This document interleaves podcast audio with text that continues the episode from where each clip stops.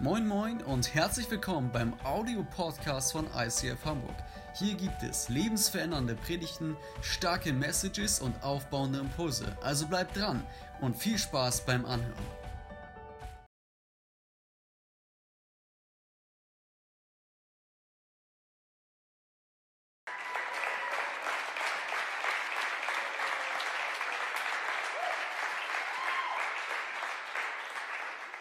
Einen wunderschönen guten Mittag, auch von meiner Seite. Schön, dass ihr da seid oder eingeschaltet habt. Ähm, ich hoffe, ihr, ihr fühlt die Hürden, oder? Ähm, wie sie hier am Lagerfeuer gesessen haben. Ihnen war kalt mitten in der Nacht. Und ich finde diese Geschichte so inspirierend und ich finde es fast schade, dass sie nur im Lukas-Evangelium abgebildet ist. Warum? Ich durfte mich die letzte Woche sehr intensiv mit ihr auseinandersetzen und habe doch äh, einige Punkte gefunden. Und ich freue mich so, mit euch da reinzugehen. Habt ihr auch Bock? Ja, okay. kommt noch. Sehr gut. Da stand, sie waren umleuchtet und fürchteten sich sehr. Mir ging es mal ähnlich. Ich ähm, habe mal eine Zeit lang in Tschechien gelebt, in Prag. Äh, ich war nach der Ausbildung, durfte ich ein halbes Jahr dort verbringen, um äh, internationale Berufserfahrungen zu sammeln, sagt man, glaube ich, auf dem Lebenslauf. Und ähm, es ereignete sich, es begab sich zu einer Zeit, würde man in der Weihnachtsgeschichte lesen, dass Chris Köhler in Prag, sagen wir mal, deutlich ähm, zu viel Schmerzen hatte. Und es war Woche zwei und ich hatte so ein Krummeln im Magen und ich wollte es nicht wahrhaben. Ich dachte, das schwere tschechische Essen kommt, bekommt mir vielleicht nicht so gut. Das ein oder andere Bier äh, war vielleicht zu lecker und ähm, ich habe es sehr leicht genommen. Tag für Tag wurde es schlimmer und schlimmer und schlimmer. Und ich habe mir eine Tablette nach der nächsten reingeworfen. Ähm, ich weiß gar nicht, was so die maximale Dosis ist, aber es war auf jeden Fall zu viel. Die Wundertees meiner tschechischen Kollegen halfen auch nicht. Und äh, irgendwann bin ich dann nach Hause gegangen und ich, ich konnte einfach nicht mehr schlafen vor Schmerz. Und ich krümmte mich und krümmte mich und mein, mein Mitbewohner, der war Tscheche und konnte Gott sei Dank trotzdem sehr gutes Englisch, was nicht immer der Fall war, sagte, jetzt reicht's mir, ich hole den Krankenwagen. Und ich so, ja, okay, mag vielleicht eine ganz gute Idee sein. Ich wurde abgeholt und es war so, dass ich an die Outskirts des Prager Stadtlebens geschuft wurde oder geschaffen wurde, einfach weil die innerstädtischen Krankenhäuser schon belegt waren.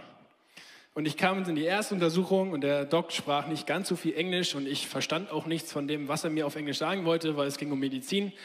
Auf jeden Fall hatte ich einfach nur heftige Bauchschmerzen und sagte, okay, wir machen mal einen Ultraschall. Und ich weiß nicht, ob es Sparmaßnahmen des Krankenhauses war oder der Notstromaggregat abgeschaltet. Die äh, Flure waren alle dunkel. Und er sagte mir, ja, du musst jetzt einfach da vorne, dritte Tür links, äh, dritte, äh, geradeaus, links, dritte Tür rechts, irgendwie sowas.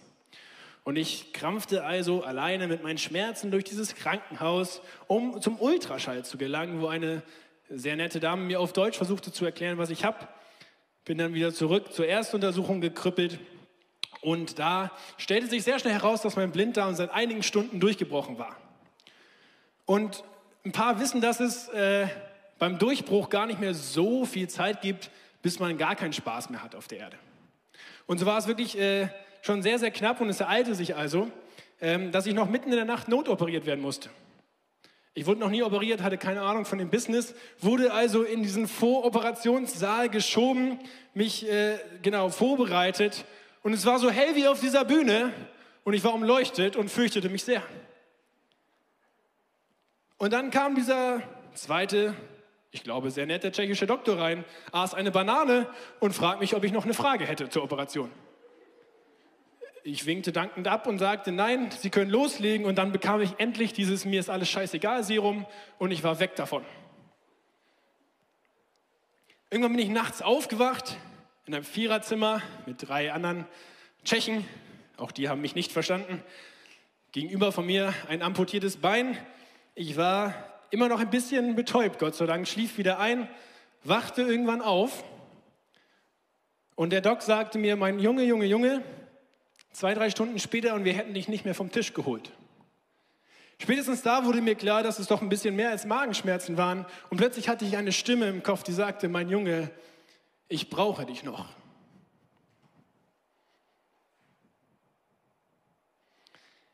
Sie fürchteten sich sehr. Hast du dich schon mal gefürchtet? Ich habe früher viel zu viele Krimis geguckt und hinter jedem Busch irgendein Triebtäter gedacht. Oh, der wird mich gleich catchen und irgendwo hinschleppen, wo auch immer. Ich weiß nicht, ob du dieses Gefühl von Furcht kennst, aber ich stelle es mir, wie die Hütten damals, ungefähr so vor.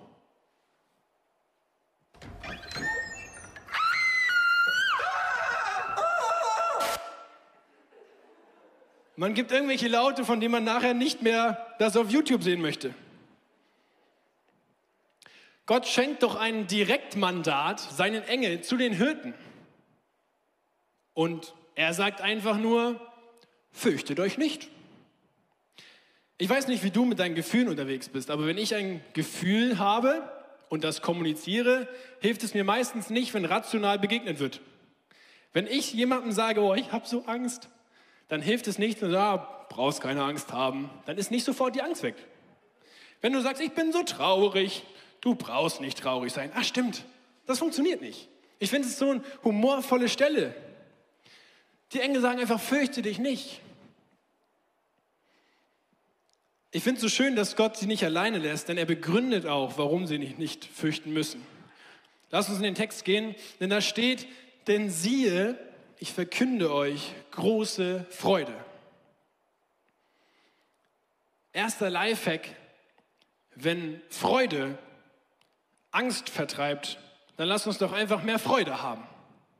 Wir haben letzte Woche von den 49 Prozent Angst versus 51 Prozent Glaube gehabt und heute tauschen wir uns einfach mit Freude aus. Such dir was, was Freude in dein Herz sprudelt, egal was es ist. Und wenn Angst hochkommt, sorg dafür, dass Freude in dein Herz kommt. In Nehemiah 8, Vers 10 steht, darum sprach er zu ihnen, darum seid nicht bekümmert, denn die Freude am Herrn ist eure Stärke. Vielleicht denkst du jetzt, ja, okay, aber der Umstand macht halt einfach gerade keinen Spaß. Vielleicht bist du wie so ein Hirte, der einfach nachts in der Kälte sitzt und denkst so, ja, what the heck? Die Freude am Herrn ist unsere Stärke. Darauf kommen wir nachher nochmal zurück. Was heißt das noch? Große Freude. Ich möchte heute Morgen sagen, Gott ist in a good mood. Ihr kennt das Spiel, das ist so ein Satz, der klingt auf Englisch deutlich toller als auf Deutsch. Und ich, es gibt über 100 Bibelstellen, wo die Freude von Gottes Reich beschrieben wird. Ich habe euch einfach nur mal ein paar zum ähm, Anhören mitgebracht. 2. Samuel, in allem wohlgeordnet und sicher. Wird er nicht alles gedeihen lassen, was mir zum Heil und zur Freude dient? Nehemiah 12. Und an jedem Tag brachte man große Opfer da und war fröhlich, denn Gott hatte ihnen eine große Freude bereitet. Und auch die Frauen und die Kinder freuten sich. Und man hörte die Freude Jerusalems. Johannes 11, 15, 11. Dies habe ich zu euch geredet, damit meine Freude in euch bleibe und eure Freude völlig werde. Römer 14, 17. Gottes Reich ist Friede, Freude und Gerechtigkeit. Meine Frau Christina sagt immer, Jesus hat Zähne. Ich finde das ein schönes Bild, wenn wir uns vorstellen, dass jemand sich freut. Meistens lachen wir und zeigen dabei Zähne. Und es ist so ein schönes Bild, dass wir erkennen können, Gott ist in einer guten Laune, wenn er an uns denkt. Wenn er uns anguckt, wenn er an uns denkt, wenn er mit uns diskutiert oder redet oder zuhört oder spricht, er freut sich an dir und mir. Es geht nicht nur um Freude, sondern diese Freude, wir gehen weiter im Text, soll dem ganzen Volk widerfahren. Jesus war ja so ein Typ, vielleicht kennst du dich ein bisschen mit ihm aus. Er war viel mit Leuten unterwegs, auf die niemand Bock hatte. Blinde, Prostituierte, Zolleintreiber, so gesellschaftlich eher aberkannte Menschen.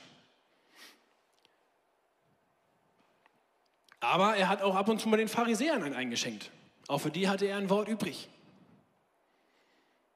Die Hirten nachts haben als erstes davon erfahren, dass Jesus geboren worden ist. Ich weiß also jetzt nicht, beziehungsweise wenn ich mich umgucke, sehe ich bis auf die drei, die hier vorhin rumspaziert sind, wenig Hirten im Raum und auch relativ wenig Pharisäer. Aber vielleicht bist du irgendwo dazwischen heute Morgen. Und wisst ihr, alles haben wir, also alle haben wir eins gemeinsam und das ist, der sogenannte Alltag. Ich habe euch hier ein wunderschönes schönes Alltagsbrett mitgebracht, klassisches Alltagsbrett. Und es ist ja so, wir gehen Montag irgendwie zur Arbeit, in die Uni, zur Berufsschule, wir kommen nach Hause, haben vielleicht Familie und da, oder auch andere Dinge, um die wir uns kümmern müssen, einen Haushalt, den wir schmeißen müssen. Wir haben vielleicht ein Ehrenamt, einen Verein, eine Kirche, wo wir uns engagieren.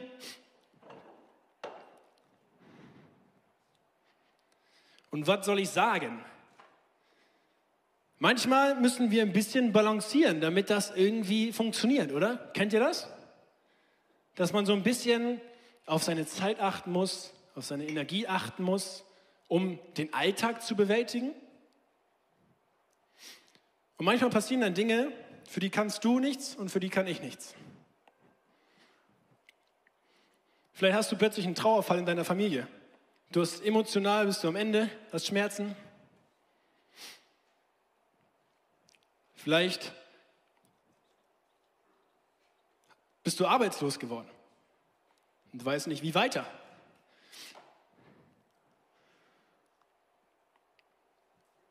Vielleicht kommt dann so eine globale Pandemie um die Ecke und sagt, hier bin ich. Und plötzlich stürzt alles ein. In deinem gut ausbalancierten Alltag. Und ich möchte heute Morgen eins vorwegnehmen. Wenn du hier sitzt oder das hörst und davon keine Ahnung hast, dann hast du umso mehr Grund, dankbar zu sein. Wenn du keine Ahnung davon hast, was es heißt, im Alltag zu jonglieren, mit harten Fällen umzugehen, mit Trauer umzugehen, mit Arbeitslosigkeit etc. umzugehen, dann hast du heute Morgen einen Grund mehr, dankbar zu sein. Dann kannst du eigentlich jetzt abschalten. Spaß bleibt dran. Wenn du das aber kennst und ich mir so diesen Alltag angucke, wisst ihr, dann wäre ich manchmal gerne einfach so wie, der, wie die Hirten vorhin setze ich mir so einen Hut auf, setze mich da ans Feuer in der Nacht, alle lassen mich in Ruhe, super. Wisst ihr, mein Small Group Leiter Neil ist Südafrikaner und er, an guten Abend berichtet er von, von früher, als er dort gelebt hat. Er war da Bauer und hat ähm, täglich seine, seine Felder beackert. Und es gab so eine goldene Regel, die ich sehr, sehr schön finde. Er sagte, es war immer so, der, der als Erster das Feuer anhatte, der war Gastgeber für den Abend. Und dann kamen die anderen Bauern, weil man hatte so eine große Sicht über die ganzen Felder. Und da, wo man als erstes das Feuer brand, brand sehen, gesehen hat, so rum, da ist man dann hingefahren. Dann gab es Barbecue, hat nett gegessen über das schlechte oder gute Wetter ausgetauscht, ist man schlafen gegangen und am nächsten Tag ging es wieder los. Und manchmal, wenn ich mir das hier angucke, wäre ich wirklich gerne ein Hirte.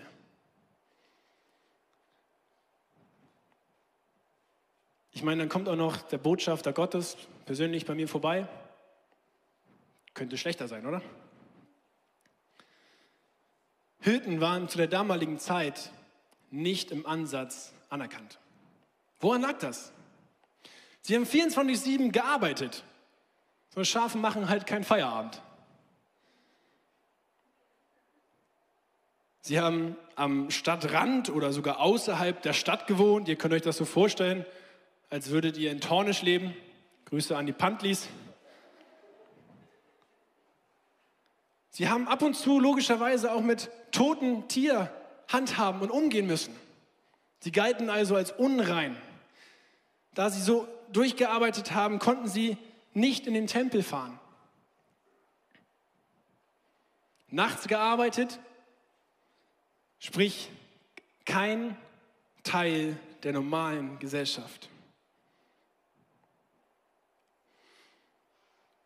Und dann kommt dieser Engel. Und ich stelle mir das ein bisschen so vor, ich weiß nicht, wie sportaffin du bist oder ob du eine Sportlieblingsmannschaft hast. Ich habe eine. Und es ist so, Ich stelle mir das ein bisschen so vor, als, als wäre deine Mannschaft nach langer, langer Zeit mal wieder auf einem guten Weg, das Pokalfinale zu erreichen. Und Runde für Runde kämpft deine Mannschaft, du fieberst mit und sie hat ein bisschen Glück und die anderen ein bisschen mehr Pech, dann kommt bloß Glück mit dazu und plötzlich ist es soweit und du stehst im Pokalfinale.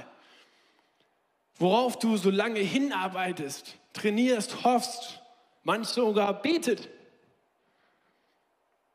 Und dann ist dieser Tag und vor Corona durfte man noch ins Stadion und alle freuten sich auf den Tag, weil am Ende des Spiels konnte man vielleicht den Pott in die Höhe heben. Und was soll ich sagen? Vielleicht hast du kein Ticket bekommen. Da schafft es deine Mannschaft endlich mal ins Finale und du bekommst kein Ticket. Und dein Finalabend sieht nicht so glorreich aus, sondern du sitzt vielleicht zu Hause auf dem Dorf, hast Modem-Internetanschluss, sprich es hakt alle zwei Minuten und bist alleine, weil aufs Dorf möchte keiner raus und der Spiel ist kurz vor Anpfiff und dann klopft es an der Tür und jemand sagt, komm mit, ich habe Finaltickets für die VIP-Loge, wir gehen jetzt in den Heli und landen direkt auf dem Spielfeld. Mir war schon zweimal vergönnt, in einer VIP-Loge sein zu dürfen und es äh, macht schon Spaß. Man kriegt Essen, was man will, so viel man will. Man kriegt Trinken, was man will, so viel man will. Man kann das Spiel mit 37 Kameraperspektiven betrachten. Man kann wirklich wissen, ob es ein Abseitstor war oder nicht. Man hat gute Gemeinschaft. Das bockt. Mit dem Heli wurde ich noch nie eingeflogen. Kommt noch, sehr gut. Ich stelle mir das so vor, wie die Hirten da saßen und so ein VIP-Ticket plötzlich bekam. Stellt euch vor, heißt es in Lukas, einer von euch hätte 100 Schafe und eins davon geht verloren. Was wird er tun? Lässt er nicht die 99 in der Steppe zurück, um das verlorene Schaf so lange zu suchen, bis er es gefunden hat? Wenn er es dann findet, nimmt er es voller Freude auf seine Schultern und trägt es nach Hause. Dort angekommen ruft er seine Freunde und Nachbarn zusammen. Freut euch mit ihm. Ich habe mein verlorenes Schaf wieder gefunden. Und ich weiß nicht, ob du der Hirte bist, der sich abgesetzt hast heute Morgen. Ich weiß nicht, wie viele Gewichte dein Arbeitsalltag, Lebensalltag mit sich bringt. Ich weiß nicht, ob du gerade einfach dankbar sein kannst oder ob dein Gerüst genauso zusammengekracht ist wie meins gerade eben hier auf der Bühne. Ich möchte dir aber sagen, egal wie viele Gewichte du trägst, Gott hat ein persönliches VIP-Ticket für dich heute Morgen. Gott klopft bei dir an der Tür, während du auf dem Dorf sitzt mit Modemanschluss und sagt, ich hole dich ab. Egal was der Umstand sagt, egal wie viele Gewichte da liegen, ich hole dich ab. Ein VIP-Ticket mit der Handschrift Gottes, nur mit deinem Namen. Jederzeit, aus jedem Umstand, für immer da. Und wisst ihr, wir dürfen Advent feiern gerade, eine wahnsinnig schöne Zeit. Und Advent bedeutet Herkunft. Und wir fiebern und feiern auf den Moment hin, wo Jesus Christus geboren ist. Unser Retter in die Krippe geschubst wurde. Von nun an sollte alles besser werden. Wir dürfen diese Zeit genießen in Vorfreude auf das, was uns erwartet. Ich bin diese Woche mit, zu dem Entschluss gekommen, dass Jesus mit dieser Freude, Gottes Reich ist Freude. Ihr erinnert euch, mindestens sich genauso darauf freut und hinfiebert, dass wir bei ihm ankommen. Advent quasi rückwärts. Ich nenne das Tnefta. Ich wünsche euch also einen wunder, wunderschönen dritten Tnefta. Jesus freut sich, wenn wir zu ihm kommen und weiter heißt es im Text, der zweite denn, die zweite Erklärung, warum man sich nicht fürchten soll, denn heute ist in der Stadt Davids der Retter geboren. Welcher ist Christus, der Herr? Und es ist so paradox und es hat mir diese Woche Tränen in die Augen gebracht, weil ich verstanden habe, Jesus, der als König auf die Welt kommt, stellt das komplette Weltbild der damaligen und heutigen Zeit auf den Kopf, indem er selbst als kleines Kind in einer Krippe, in einem Tierstall zur Welt kommt und sagt, hier bin ich. Und er multipliziert dieses, dieses paradoxe Geschehen, in dem Gott den Hirten am Rande der Stadt, gesellschaftlich nicht anerkannt, als allererstes zuruft, der Retter ist da.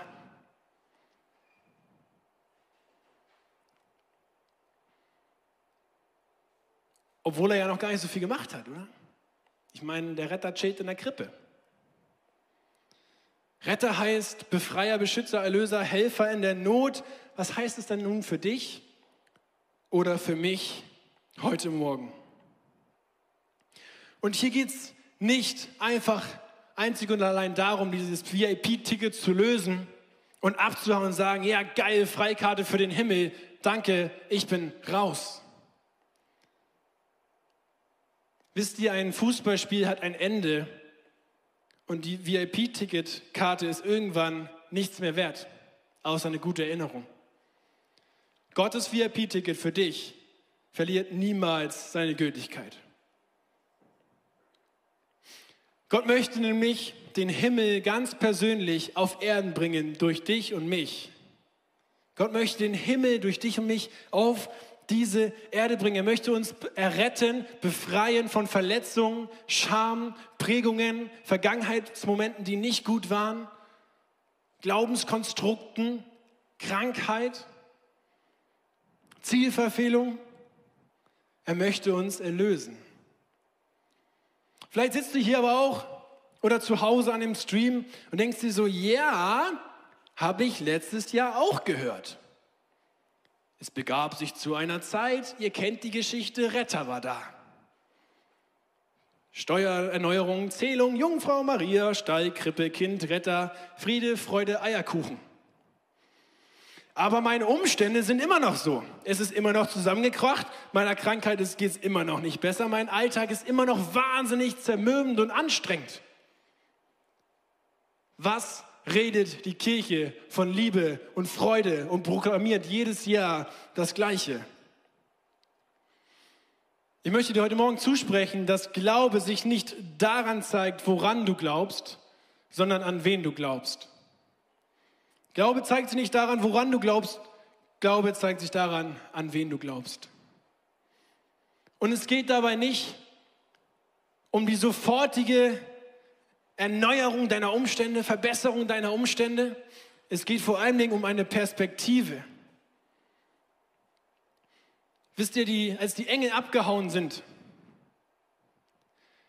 ist nichts anderes passiert, als die himmlischen Herrscher haben angefangen zu worshipen.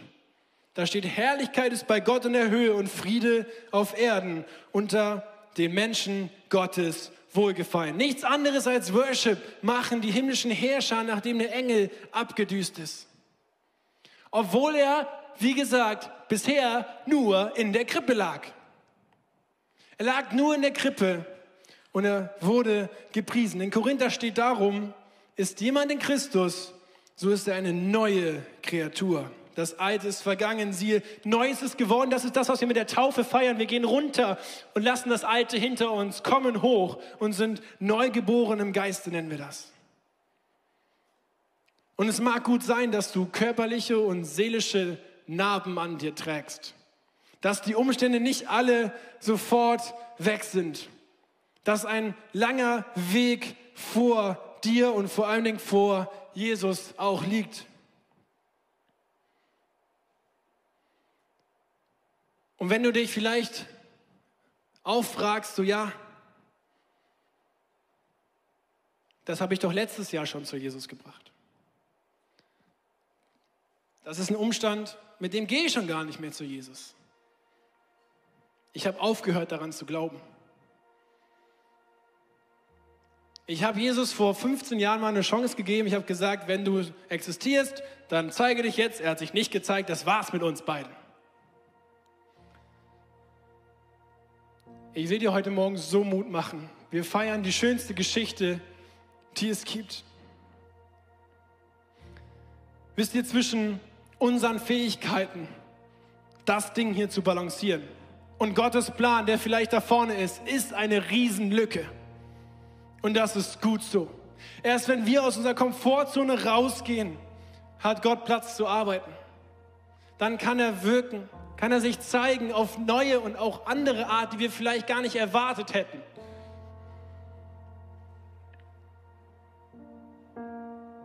Vielleicht ist es für dich dran, mal was Unpopuläres auszuprobieren. Prophetisch unterwegs zu sein, Jesus an Stellen zu lassen, die du selber nicht mal aussprechen magst. Wisst ihr, Jesus hat einem blinden Matsch in die Augen geschmiert, damit er wieder sehen konnte. Wenn ich zum Doc gehen würde und er schmeißt mir Matsch ins Auge, hätte ich andere Fragen. Vielleicht wird es Zeit, das Ungewöhnliche gewöhnlich zu machen. Wisst ihr, es gibt eine so schöne Geschichte, die mich berührt hat. Zwei junge Männer treffen sich und der eine hat wahnsinnige, sehr langwierige Schmerzen im Rücken und sagt, ich komme nicht drauf klar. Ich kann meinen Alltag kaum noch bewältigen. Er ist im Glauben, er mag Jesus und er checkt es einfach nicht. Der andere junge Mann stellt sich gegenüber und sagt, auf einer Skala von 1 bis 10, wie doll ist dein Schmerz? Überlegt kurz und sagt, ja, schon, schon eine 7.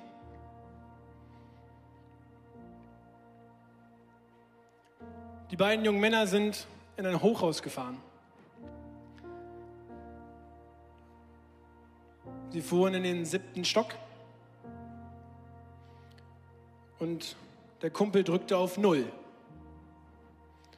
Und während die beiden Herren nach unten fuhren, hat er göttliche Wiederherstellung für deinen Körper gebetet.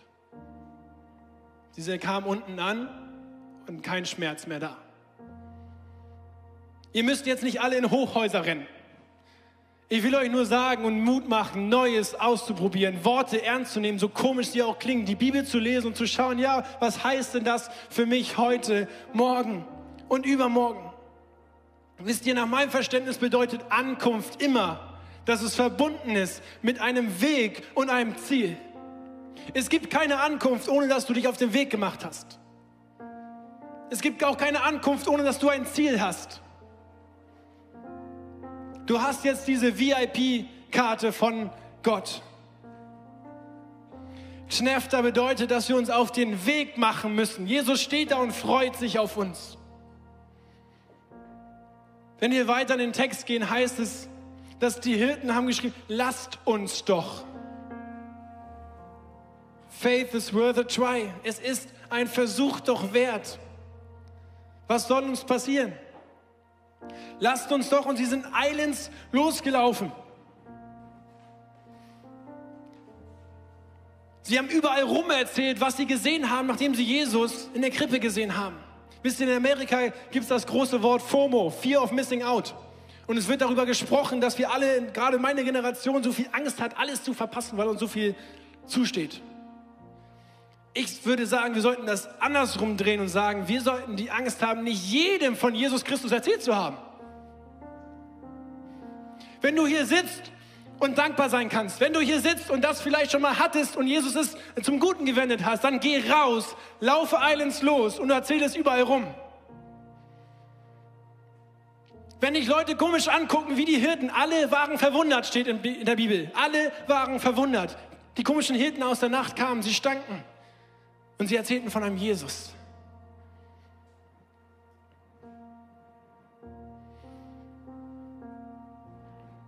Wisst ihr, die Zeit in Prag war auf viele Weise sehr einprägsam für mich. Ich hatte ein halbes Jahr, in dem ich nicht in die Kirche ging. Warum? Ich konnte kein Tschechisch. Es gibt tatsächlich ein ICF sogar in Prag auf einem tollen Hausboot und sie geben sich sehr viel Mühe, aber tschechischer Worship war einfach nichts für mich. Die Übersetzung, ich habe nicht viel mitbekommen, auch mein Englisch war, sagen wir mal, verbesserungswürdig. Und in dieser Zeit, wo ich viele andere Dinge im Kopf hatte, außer Kirche, ist mir ausgerechnet eines ans Herz gewachsen. Die lokale Kirche vor Ort. Und ich erinnerte mich an den Satz, den ich hörte, als ich auf diesem Bett lag. Mein Junge, ich brauche dich noch. Ich bin dann nach Hamburg gezogen. Wisst ihr, ich wollte nie nach Hamburg. Ich habe mich in 17 anderen Städten für die Ausbildung beworben, beworben, außer in Hamburg. Und hatte ehrlich gesagt keinen großen Plan, was ich hier soll. Ich habe ein Studium angefangen und darf jetzt Teil einer Kirche sein, wofür ich dankbar nicht sein darf, kann. Dieser kleine Moment, wo Gott mich in letzter Minute nochmal vom Tisch geholt hat und gesagt, Junge, ich brauche dich noch. Und mir dann in einer Zeit, wo Kirche so weit für mich entfernt war wie gefühlt noch nie, sagt er zu mir und legt es auf mein Herz und sagt, investiere dich in lokale Kirche.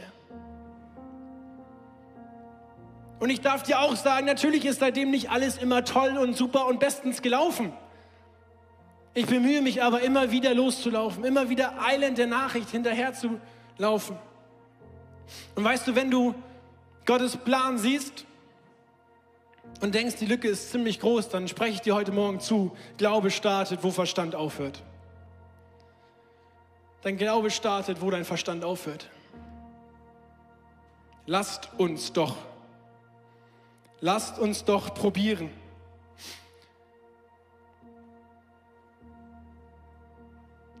Und die Hirten kehrten wieder um und priesen und lobten Gott für alles, was sie gehört und gesehen hatten. Wisst ihr, sie wurden gerade schräg angeguckt. Alle waren verwundert. Sie liefen zurück zu ihrer Arbeit. Sie gingen zurück in ihren Alltag. Und sie priesen und lobten Gott für alles, was sie gesehen hatten. Lasst uns vereinen in dem Lob für den, wer er, er ist. Ich mache dir so Mut und ich wünsche dir für diese Adventszeit, dass du Znefter noch ganz neu erleben darfst, dass du nach Hause kommen darfst, dass du einen Jesus siehst, der Zähne hat und dich anstrahlt und du hinsprinten darfst, dass sich Dinge verändern, dass Wunder kommen, dass sich familiäre Situationen lösen, dass Krankheiten weichen. Ich lade dich so ein, diese Ankunft heute neu oder der Ankunft eine neue Chance zu geben. Wir haben vorne, wenn du durch die Türen durchgehst, auf der rechten Seite unser Face-to-Face-Gebetsteam oder wenn du live zuschaust, kannst du dich hier auf dem Link jetzt einloggen und da ist immer ein Gebetsmitarbeiter für dich am Start. Und diese Leute haben nichts anderes auf dem Herzen, als mit dir Advent zu feiern. Diese Leute haben nichts anderes auf dem Herzen, mit dir die Bereiche anzugucken, wo du sagst, ja, ich will Jesus eine neue Chance geben, das erste Mal eine Chance geben, für alles eine Chance geben, für eine Sache eine Chance geben, egal was. Lasst uns doch. Und jetzt lasst uns wie die Hirten sein, ihn loben und preisen für der, für den wer er ist.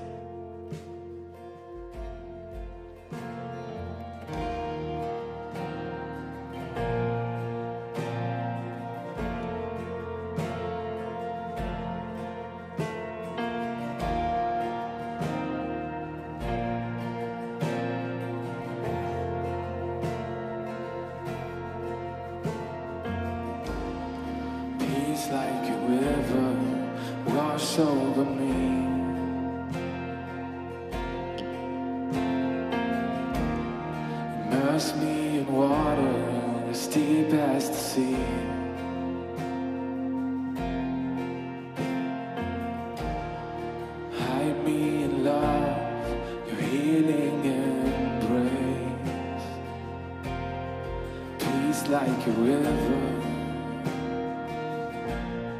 wash over me as I worship your majesty. I worship your